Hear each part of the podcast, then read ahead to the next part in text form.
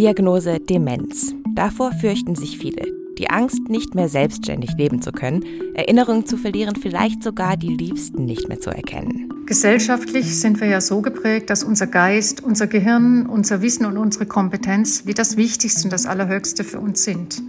Und wenn wir da Gefahr laufen, dass wir das möglicherweise krankheitsbedingt verlieren könnten, ist es wie automatisch mit einer Abwertung unserer Person verbunden. Doch was passiert nach der Diagnose?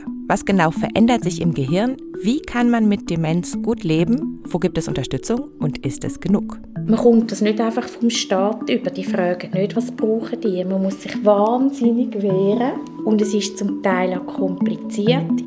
Das ist der Durchblick. Der Wissenspodcast vom Blick. Wir suchen Antworten auf die Fragen an die Wissenschaft, die euch unter den Nägeln brennen. Mit der Serena Tanner und Jenny Rieger. Herzlich willkommen zum Durchblick. In dieser Folge lernen wir eine Person kennen, die Alzheimer hat und wir hören ihnen, wie sie ihr Leben meistert. Genau, doch zuerst versuchen wir uns doch mal in eine Person mit Demenz hineinzuversetzen, was natürlich wahnsinnig schwierig ist, oder? Vor allem bei fortgeschrittenen Stadien von Demenz, weil ja die Betroffenen nicht mehr wirklich erzählen können, was in ihnen vorgeht. Technologie könnte da zumindest ein bisschen helfen, Empathie aufzubauen. Dann ah, ja, genau. starte ich mal die Experience und schaue, ob ich den auch gerade aufnehmen kann. Einen Moment sollte eigentlich gehen. Ich war da bei der Firma Bandara in Zürich. Von dieser Firma haben wir schon mal gehört in einer Folge in der letzten Staffel, wo es um virtuelle Tiere geht. Das ist nämlich eine Firma, die Virtual Reality und Augmented Reality Experiences entwickelt. Urs Langenegger arbeitet dort und er hat in Zusammenarbeit mit der Ostschweizer Fachhochschule eine VR-Experience entwickelt, die ich ausprobieren durfte. Und diese Experience ist für die Ausbildung von Pflegepersonen gedacht, um sie für die Lebenswelt von Demenzpatientinnen und Patienten zu sensibilisieren. Und in dieser virtuellen Welt, die man dann eben sieht, wenn man sich diese Brille aufsetzt, ist eine echte Wohnung, die tatsächlich existiert, virtuell nachgebaut. Also diese Wohnung steht in St. Gallen und wird von der Ostschweizer Fachhochschule für die Ausbildung von Pflegefachkräften genutzt. Dazu später aber noch ein bisschen mehr.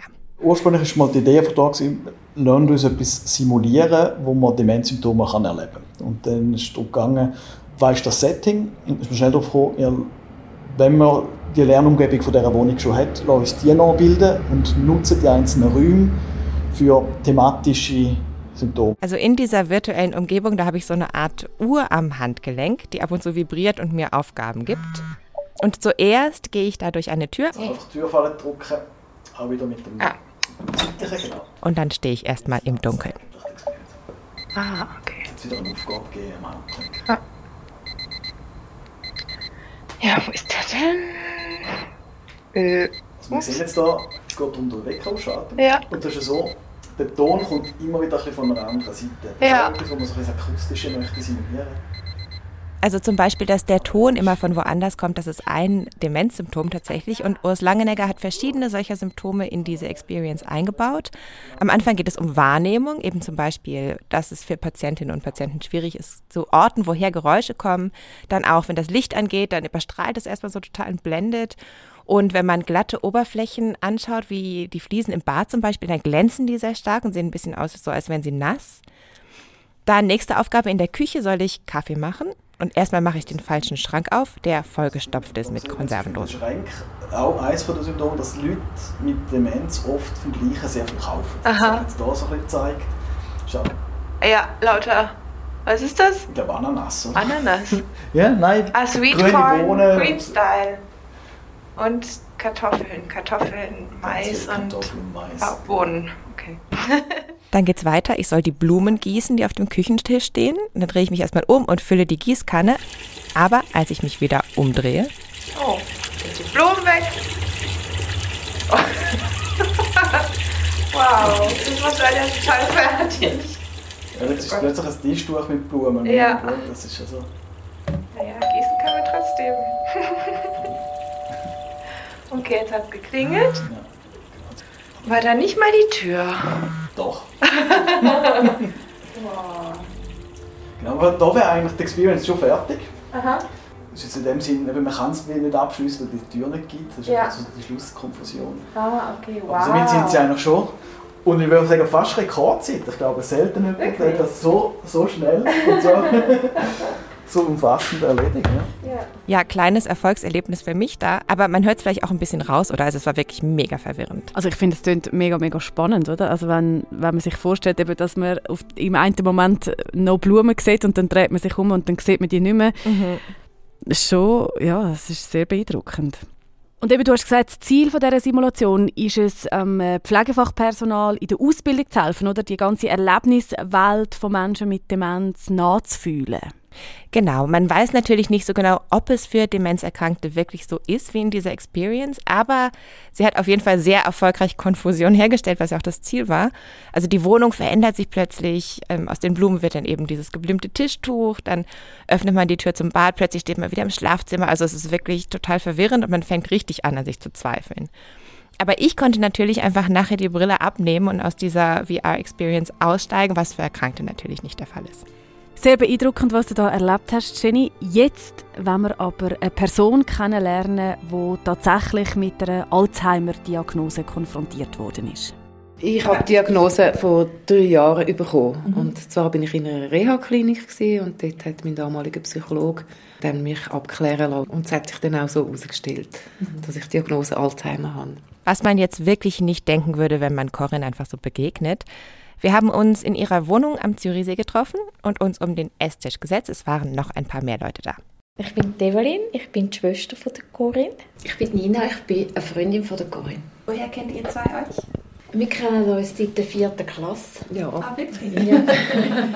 Soll ich sagen, wenn ich dich ja, kennengelernt habe? Ja, das ist so schön. Wir sind im Sek-Schul, wir sind jetzt im, im Schulhaus oben und Nina kommt auf mich zu und sagt, sie ist neu gekommen. Hoi, ich bin Nina, wer bist du? Und ich gesagt, ich bin Corinne. Er hat gesagt, willst du meine Freundin sein? Und er hat gesagt, ja. das klingt nach einem sehr starken sozialen Netzwerk. Ähm, dass sie da in der vierten Klasse ist, oder? Sie erzählt die Geschichte, das ist wahrscheinlich schon ein Moment her. schon, ja. Aber Corinne klingt noch recht jung. Ist das da ein spezieller Fall? Weil man hat ja eigentlich das Gefühl, Alzheimer betrifft nur Menschen ab einem gewissen Alter, oder? Ja, das stimmt. Also für eine Alzheimer-Erkrankung ist das Alter tatsächlich der größte Risikofaktor. Bei Menschen ab 50 gibt es nur vereinzelte Fälle. Also ein bisschen Statistik. Von den 65 bis 69-Jährigen ist bereits jeder Hundertste betroffen. Unter den 80 bis 84-Jährigen ist es schon jeder Siebte und bei über 90-Jährigen ist es jeder Dritte. Das heißt, Corinne ist damit sehr jung betroffen. Sie ist nämlich 59. Mm, gell, also Mhm. Also definitiv nicht etwas, was man in ihrem Alter würde erwarten Mit 59 steht man eigentlich noch komplett im mhm. Leben, ist noch am Arbeiten. Viele fühlen sich noch sehr jung oder sind auch noch sehr ja. jung oder, in diesem Alter. Wie ist es dann zu der Diagnose von der Corinne gekommen? Ja, eben, also ich habe gemerkt, es ist mir alles schwer gefallen. Ich habe noch Gymnastikunterricht gegeben. Ich habe noch drei verschiedene Orte geschafft. Ich habe meinen Partner, der sehr schwer krank geworden ist, der dann da noch gelebt hat. Und dann immer manchmal heimrennen, wenn er nicht geantwortet hat. Vor der Diagnose hatte Corinne eine extrem harte Zeit.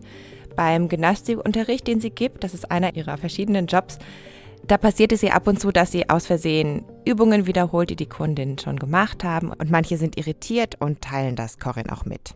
Und das hat mich natürlich wahnsinnig unter Druck gesetzt, alles.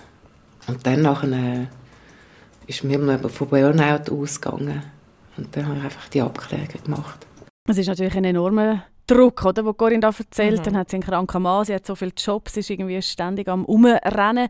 Also ja, das ist ja irgendwie wie logisch, dass man dann zuerst auf Burnout kommt, oder? Auf jeden Fall, ja. Und dann neben dem Stress mit den Jobs sind dann noch ihr Partner und ihre Mutter verstorben in relativ kurzer Folge.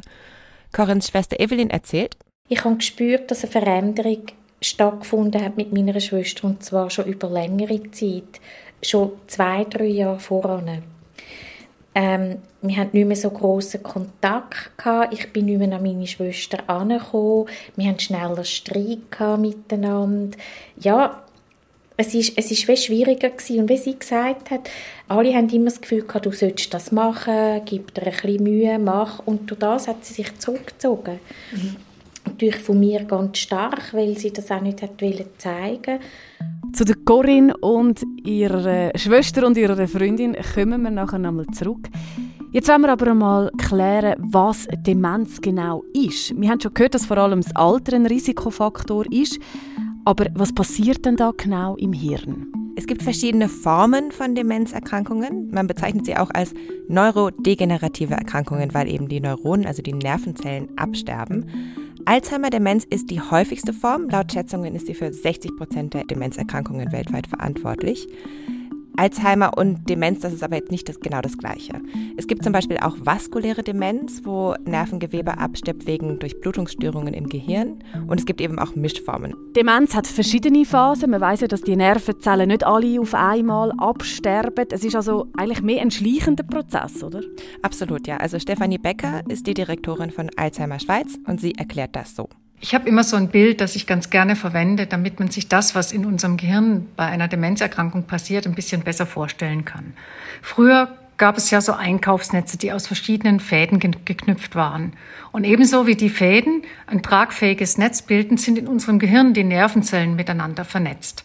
Ist das Netz der Nervenzellen intakt, funktioniert unser Gehirn auch gut. Wenn aber dann die Knoten der Fäden im Netz sich lösen, kann das Netz nicht mehr richtig verwendet werden. Wenn sich so ein paar Knoten gelöst haben mit deinem Einkaufsnetz, dann kann man es noch brauchen. Aber wenn es zu viele sind, dann gibt es ein Loch und die Einkäufe fallen raus. Und so funktioniert es im Prinzip auch mit unserem Gehirn. Am Anfang, wenn erst wenige Nervenzellen betroffen sind, dann spürt man noch nicht viel. Und diese ersten Schäden im Gehirn können auch noch sehr gut kompensiert werden. Aber sobald dann eine gewisse kritische Schwelle überschritten ist und vielleicht viele dieser Nervenverbindungen kaputt sind, dann werden auch Symptome erkennbar. Und erst dann spricht man tatsächlich dann auch von einer Demenz. Vorher spricht man von einer Alzheimer-Erkrankung. Es gibt ja die verschiedensten Symptome, wo wahrscheinlich die meisten von uns in Verbindung mit einer fortschreitenden Demenz kennen. Äh, es geht um Sachen, die man vergisst. Vielleicht erkennt man irgendwann Familienmitglieder nicht mehr, Freunde nicht mehr. Man hört auch oft, dass sich das Verhalten oder eben auch Persönlichkeiten verändern. Aber was passiert dann genau, wenn äh, Alzheimer-Erkrankung oder Demenz weiter fortschreitet? Es gibt also eine ganze Palette von Symptomen, die man auch auf der Webseite von Alzheimer Schweiz genauer nachlesen kann, was sich übrigens sehr lohnt, wenn man da betroffen ist, auf irgendeine Weise. Also Personen haben zum Beispiel oft Wortfindungsstörungen. Ich habe einmal auch ein Diagnosegespräch gehört, bei dem der Patient nach seinen Kindern gefragt wurde. Die Frage war, ob das Mädchen oder Jungen sind, worauf er geantwortet hat, ein Mädchen und zwei. Und dann kam eine Pause, weil ihm das richtige Wort nicht mehr eingefallen ist. Er hat dann weitergesprochen und gesagt, ein Männchen anstatt ein Junge. Das ist zwar sehr nah dran von der Bedeutung, aber eben doch nicht das richtige Wort. Es kann auch sein, dass Menschen sich in neuen Umgebungen nicht mehr so gut zurechtfinden oder dann später sogar in vertrauten Umgebungen oder auch vergessen, wie man bestimmte Alltagsgegenstände benutzt. Aber genau das kann ja dann auch gefährlich werden, oder? Wenn man mhm. dann plötzlich vergisst, den Herd abzustellen oder der Wasserhahn einfach weiterläuft. Wie sieht es dann mit diesen Verhaltensveränderungen aus? Also laut Stefanie Becker hängt das so ein bisschen davon ab, was für eine Form von Demenz man hat. Es gibt auch Demenzformen, die sich sehr stark auf die Persönlichkeit auswirken. So vor allem die sogenannte frontotemporale Demenz, die mit sehr starken Verhaltensveränderungen verbunden ist. Wir haben ja auch alle von klein auf so gewisse Verhaltensregeln und soziale Normen gelernt, oder? Also man soll höflich sein und Danke und Bitte sagen, Leute nicht beschimpfen, wenn man sich ärgert oder Leuten gegen das Schienbein treten oder so. Und im fortgeschrittenen Demenzstadium kann es eben sein, dass das Wissen um solche sozialen Normen verloren geht. Das finde ich den Teil, der zwar schwierig im Umgang ist, aber gleichzeitig auch wieder einfach im Umgang ist. Sie reagieren sehr authentisch und sind absolut im Hier und Jetzt. Wenn ein Mensch mit einer Alzheimer-Erkrankung wirklich sich ärgert, dann sehen sie das und spüren das sofort. Wenn man das so hört, hat es auch irgendwie fast ein etwas Schönes, oder Jenny? Ich habe irgendwie das Gefühl, wenn man dazu gezwungen wird, so achtsam zu sein und im Moment zu sein, ist das auch wahrscheinlich ein, ja, ganz ein spezieller Umgang dann mit diesen Demenzerkrankten. Ja, genau das. Also das fand ich wirklich auch einen ganz spannenden Aspekt. Und äh, Stefanie Becker hat auch betont, dass es eigentlich nicht richtig ist zu denken, dass Demenzerkrankte ihre Persönlichkeit verlieren. Die sind trotzdem nicht alle gleich. Und manchmal, also so von wegen Persönlichkeit verlieren oder so, manchmal passiert sogar eigentlich das Gegenteil. Am nationalen Alzheimer-Telefon hören wir natürlich auch immer wieder äh, verschiedene Geschichten. So zum Beispiel, wenn erzählt wird, dass die Fra Ehefrau, die ihr Leben lang von ihrem Ehemann dominiert wurde und sehr zurückhaltend war, dass in dem Moment, wenn dann eine Demenzerkrankung eintritt, all die Dinge, die sie sich wirklich über Jahre äh, quasi gegen ihren Willen hat auferlegen müssen, dass plötzlich das alles fällt, weil sie diese Mechanismen gar nicht mehr aufrechterhalten kann dann kann es vorkommen, dass quasi die eigentliche Person in Anführungszeichen stärker zum Vorschein kommt und dann vielleicht plötzlich die Person, äh, wie man sie bisher kannte, also eher die ruhige, äh, plötzlich sehr aktiv, vielleicht extrovertiert wird, auf Leute zugeht und Dinge tut, die sie vorher nie getan hätte. Gehen wir nochmal zurück zum Esstisch von der Corinne. Jenny, du bist sie besuchen. Mhm. Sie ist 59 und hat vor drei Jahren die Alzheimer-Diagnose bekommen. Wenn man so jung ist, wie ist das für Sie? Zuerst war es natürlich ein riesiger Schock. Aber Corinne sagt, sie war auch ziemlich erleichtert, weil sie eben endlich einfach wusste, was los war. Ich finde, im Moment verändert sich für mich im Moment positiv. Im Gegenteil zu voran. Ich habe keine Angst. Ich habe noch keine Angst vom Tod, weil ich weiß, es geht noch ein Weile. Und äh, ich kann mich jetzt besser konzentrieren wie vorher. Mhm. Weil ich auch offen kommunizieren kann alle wissen, warum ich vielleicht mal etwas vergessen habe. Und wie hat sich dann Ihr Leben bis jetzt verändert? Corinne arbeitet nicht mehr, dafür geht sie jetzt als Teilnehmerin in die Gymnastik, teilweise mit ihren ehemaligen Kundinnen. Ihr Alltag ist ziemlich aktiv, also ziemlich durchgetaktet eigentlich. Sie geht zum Beispiel regelmäßig zur Maltherapie, zu einer Alzheimer-Selbsthilfegruppe und in die Ergotherapie. Ich bin auch froh, habe ich die Struktur, dass ich jetzt in die Gymnastik weiterhin gehe mit meinen ehemaligen Kundinnen also ich bin einfach von dem her, geht es mir gut. Also ich habe schon derige Leute, die nicht mehr so selbstständig sind von der Selbsthilfegruppe, die auch Begleitung brauchen auf, auf Zürich. Das brauche ich nicht. Mhm. Das kann ich allein. Also ich fühle mich nicht eingeschränkt. Also ich kann sagen, was ich nicht mehr selber mache, ich mache kein E-Banking mehr, aber ich kann immer noch selber Geld rauslassen im Bankomat. das ist noch wichtig. Ich meine, es ist eine fiese Krankheit, oder? Wenn du fragst, was meine Schwester noch kann. Sie führt wirklich ein selbstbestimmtes Leben. Das ist uns allen auch wichtig, oder? Wir sind ein, ein gutes Helfernetz rundherum. Ja.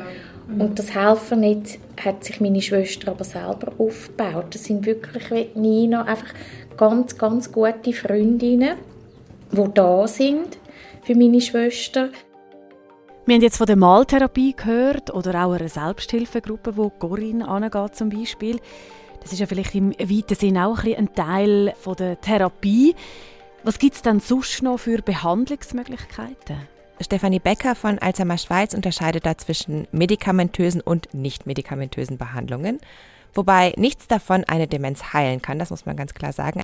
Es gibt aber sogenannte Antidementiva, also Medikamente, die das Fortschreiten der Erkrankung verlangsamen können. Nicht medikamentöse Behandlungen sind dann sowas wie Ergotherapie, eben Maltherapie, Musiktherapie, Bewegungstherapie und eben auch diese Selbsthilfegruppen, die sehr helfen können, den Alltag zu meistern. Also wir wissen, es gibt noch kein Heilmittel für Alzheimer, aber daran geforscht wird schon, oder? Mhm. Wir haben mal so eine kleine Erklärbox gemacht zur Forschung an Heilmitteln. Das ist immer noch bis jetzt der heilige Gral. Wer den findet, dem gebührt der große Dank weltweit von bald 80 Millionen Erkrankten. Wieso es zu einer Alzheimer-Erkrankung kommt, ist bis heute noch nicht ganz geklärt. Bei einem sehr kleinen Anteil der Fälle hat es genetische Gründe. Die Forschung geht heute aber davon aus, dass verschiedene Prozesse beteiligt sind, wenn Alzheimer auftritt. Ganz besonders stehen gewisse Eiweiße im Fokus der Forschung. Eiweiße, welche sich an den Nervenzellen im Gehirn ablagern und dort, weil sie eben nicht mehr wie im gesunden Gehirn abgebaut werden können, zu Verklumpungen führen. Der sogenannte Beta-Amyloid-Plaque und Taufibrille sind bei einer Alzheimer-Erkrankung charakteristisch.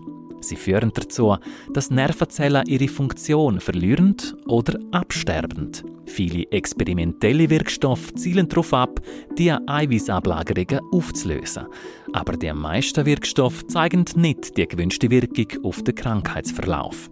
Der Wirkstoff Aducanumab ist in den USA in einem beschleunigten Verfahren zugelassen worden.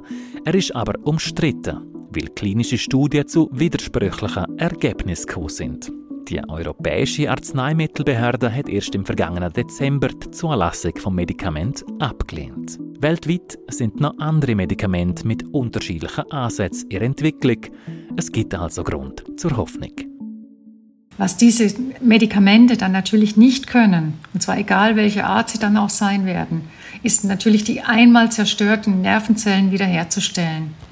Deswegen ist es Alzheimer Schweiz immer auch sehr wichtig, darauf hinzuweisen, dass die möglichst frühzeitige Abklärung von Symptomen sehr zentral ist. Liegt ein Medikament vor, wird es noch wichtiger werden, weil damit möglicherweise noch intakte Nervenzellen gerettet werden und damit der geistige Abbau natürlich gestoppt werden kann. Heilig wird es also vielleicht eines Tages geben, aber trotzdem in Zukunft gibt es wahrscheinlich immer mehr als weniger Menschen mit Demenz. Wir werden schließlich immer älter. Das heißt, dass sicher aber auch Pflege ein zentraler Punkt ist. Auf jeden Fall. Und da kann auch unter Umständen wieder Technologie eine Rolle spielen. Also nicht nur in Form von jetzt dieser Virtual Reality Experience, wie ich sie ausprobiert habe, ich habe in St. Gallen auch die Wohnung besucht, die in der Experience danach gebaut wurde und habe dort mit Thomas Bär gesprochen. Der leitet den Masterstudiengang für Pflege an der Ostschweizer Fachhochschule. Okay, wir sind hier im, im SIMDEC. SIMDEC steht für Simulation im Bereich von Dementia Care.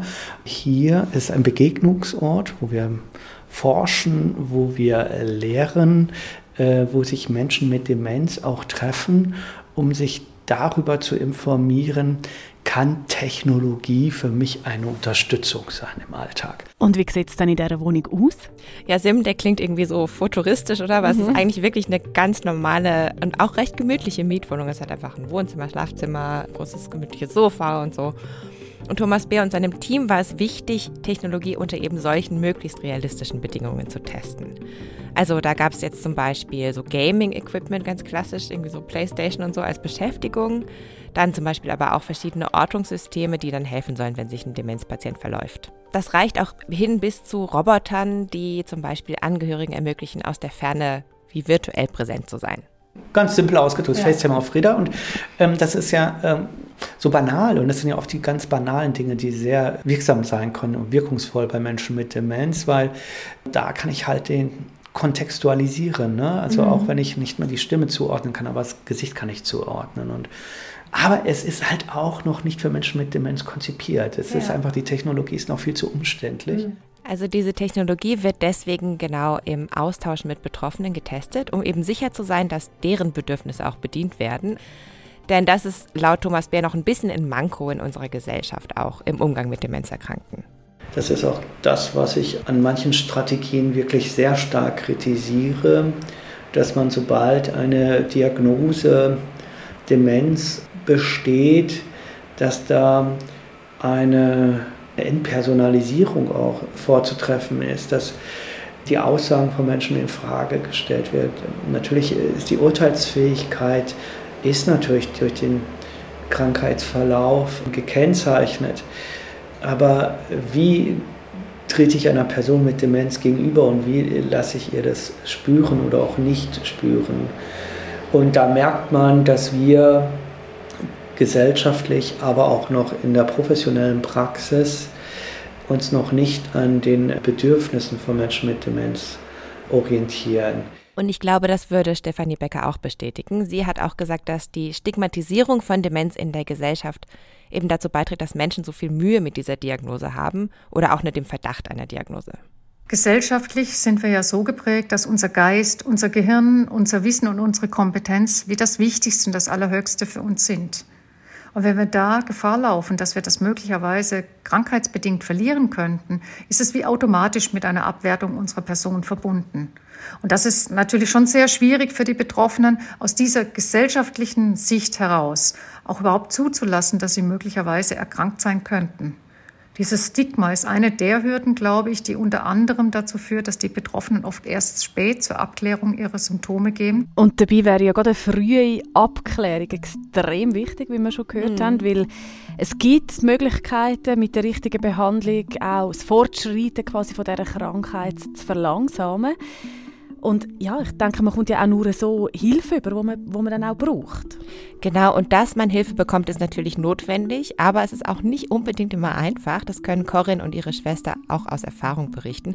Evelyn hat erzählt, was das für sie bedeutet. Sie macht nämlich viel Administration, also allen Kontakt mit Ärzten und Ärztinnen, Therapeuten und Ämtern, das alles koordinieren und das neben ihrem Job. Und um das alles zu organisieren, braucht es viel. Und man kommt das nicht einfach vom Staat über. Die fragen nicht, was brauchen die. Man muss sich wahnsinnig wehren. Und es ist zum Teil auch kompliziert. Ich bin jede Woche einmal da.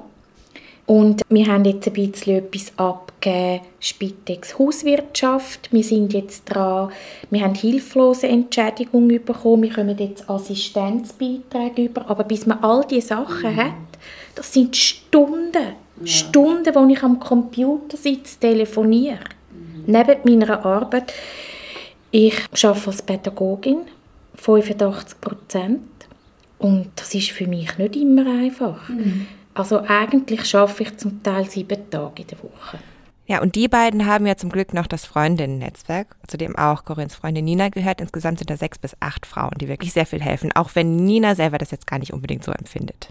Natürlich, wenn ich etwas helfen kann, gern, aber ich habe nicht das Gefühl, dass ich in dem Sinn äh, eine besondere Aufgabe habe. Weißt du, das mit dem Helfen der Freundinnen jetzt, ich habe gemerkt, die sozialen Kontakte, also die Freundschaften sind wichtig und das hilft mir, wenn ich weiß, du machst das mit der Corinne, du kommst. Eben, wenn Corinne sagt, Nina kommt am Samstag, wir gehen noch essen, dann ist für mich mein Samstagabend ist viel ähm, entspannter. Klingt jetzt blöd, Mal, das ist ja so. Das ist eine riesige Hilfe. Das ist eine riesige, und eine riesige Sicherheit. Das, und ich vertraue euch so. Es ist, äh, es ist einfach wunderschön. Das ist auch mega schön und mhm. auch rührend, oder? Ja, wenn man hört, wie, wie sie voneinander reden, wie sie das so schätzen, dass sie das mhm. Freundinnen-Netzwerk haben. Auf der anderen Seite, wenn man sich dann vorstellt, dass eine Person das allein muss durchmachen muss, mm. das sind, ist, ist, unglaublich schwer für alleinstehende Personen mit dieser Demenzerkrankung fertig zu werden. Ja, also allein die ganze Administration, das kriegst du ja gar nicht hin, oder? Also es gibt auf jeden Fall riesige Lücken und vor allem auch für Jungbetroffene, das hat Corinne auch nochmal betont, sie würde sich jetzt zum Beispiel in so einer betreuten Wohneinrichtung einfach nicht wohlfühlen. Also weil die einfach oft sehr weit außerhalb der Stadt sind. Also sie wäre ganz weit weg von ihren Leuten. Viele Leute da sind natürlich auch viel älter und, und gebrechlicher und die haben natürlich auch ein ganz anderes Bedürfnis an Aktivitäten. Also bei Corinne, die würde sich zu Tode langweilen. Wir haben ja schon gehört, künftig wird äh, Demenz vermutlich eher mehr äh, Personen betreffen, weil wir immer älter werden.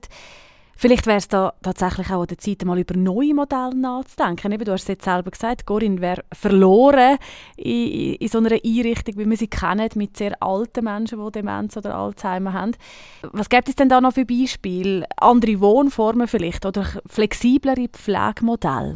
Ja, also wir hatten da auch, als wir da um den Tisch saßen, ein bisschen noch über, ja, wie so, so WG-mäßige Modelle geredet. Und also ich muss sagen, ich fand das wirklich eine extrem spannende Recherche. Ich, ich selber hatte hatte noch nicht wirklich Kontakt zu Menschen mit Demenz vor Corinne jetzt. Und meine Perspektive hat sich irgendwie schon ein bisschen verändert. Gerade so dieser Punkt, dass so die Persönlichkeit ein bisschen mehr zum Vorschein kommen kann, wenn du irgendwie wie so diese Einschränkungen, die soziale Normen irgendwie auch ähm, auf, dir auferlegen, fallen. Das fand ich irgendwie so ganz spannend. Also ich habe dann irgendwie auch gedacht, wer, wer, wäre ich denn dann, weißt du, so was ist, was ist so die Essenz meiner Person, wenn, wenn du dich nicht mehr so an genau. Regeln halten, oder? Genau. Ja, genau. ja ich finde es total schön, dass du das sagst und das geht mir ähnlich. Ähm, was ich jetzt wirklich feststelle, ist einmal mehr, wie wichtig einfach auch die Gemeinschaft ist, Mega, oder? Ich meine, ja. in den letzten Jahren ähm, haben wir uns ein bisschen verschanzt in unseren Einfamilienhäuschen mit unseren Gärtchen und haben irgendwie mhm. nicht mehr so das Dorfleben, wie man es früher kennt hat, gelebt. Und ich persönlich finde es total schön, wenn man wieder näher zusammenrückt, weil es in allen Bereichen des Lebens einfach unglaublich hilfreich ist, wenn man nicht allein ist. Ja, eben, Und jetzt ja. in diesem Fall äh, ist es besonders schön zu sehen, dass eben ein Netzwerk eine Person einfach kann tragen und einfach so viel kann entlasten kann. Ja. Das wäre total etwas Schönes. Das finde ich einen mega schönen Gedanken, ja. Und ich meine, man hört ja auch immer wieder, oder dass Alterseinsamkeit einfach auch ein riesiges Problem sein wird. Also insofern ist, glaube ich, wirklich mega wichtig auch, dass man halt wie ein bisschen mehr zurück zur Gemeinschaft findet da. Ich hatte halt irgendwie wie auch den Eindruck, ich verstehe viel besser diese Reaktionen, die vielleicht auch Demenzerkrankte haben, wie einfach so, so wütend werden, oder? Weil ich meine, ich glaube, so dieses, dieses Gefühl, dass du plötzlich nicht mehr so unabhängig bist und Hilfe brauchst und so dieser gewisse also gar nicht mal unbedingt Kontrollverlust am Anfang zumindest, aber so die Perspektive, dass du irgendwann einfach vielleicht nicht mehr alles alleine schaffst. Ich glaube, das ist furchtbar. Und ich glaube, es ist auch ganz, ganz schwierig, das dann zu akzeptieren. Bei Corinne, Evelyn und Nina ist es natürlich so, die wissen jetzt nicht, was die Zukunft bringt. Und sie sind sehr zuversichtlich, das merkt man auf jeden Fall auch. Und sie sind sich aber durchaus auch bewusst, dass es sich ändern kann. Für den Moment haben sie auch ein bisschen gelernt, das hier und jetzt einfach so zu nehmen, wie es ist. Und darum geniessen wir einfach jeden Tag, wir nehmen ihn so, wie er kommt. Wir können nicht gross planen. Wir machen das auch nicht mehr oder dann nur ganz kurz. Mhm. Und wir haben auch aufgehört zu fragen, ist jetzt das richtig? Die Zeit wird uns zeigen, ob es richtig ja. oder falsch ist. Oder was es dann braucht. Und ich merke auch, dass ich auch gerne Zeit mit meiner Schwester verbringe und dass wir eben schauen, dass wir auch gute Zeiten haben, eben können miteinander etwas machen, im Sommer in See schwimmen oder an einer Ausstellung, einfach ja. Auch so Sachen und nicht nur organisieren mhm. und äh, ja. Das haben wir jetzt eben angefangen, wir machen ja. immer noch etwas Schönes. Weil das gibt, es ist gegenseitig, also es ist auch, es ist auch für mich sind das ja. gute Tage, oder? Ja. ja. Mhm. Das war es mit dem Durchblick für heute. Danke Jenny für die schöne Recherche. Schön haben wir Corinne kennenlernen und ihre Schwester Evelyn und ihre Freundin Nina. Informationen für Demenzerkrankte und ihre Angehörigen findet ihr auf der Webseite von Alzheimer Schweiz. Und nächste Woche gibt es Außerirdische und wie finden wir die? und es gibt Schweizer Forscher, die überzeugt sind, dass wir auf dem besten Wege sind, bald Aliens zu finden. Wenn euch dieser Podcast gefallen hat, dann schreibt uns doch bitte eine Bewertung auf Apple Podcasts. Das hilft auch anderen, diesen Podcast zu finden. Wir danken fürs Zuhören und Tschüss für heute, sagen Jenny und Serena.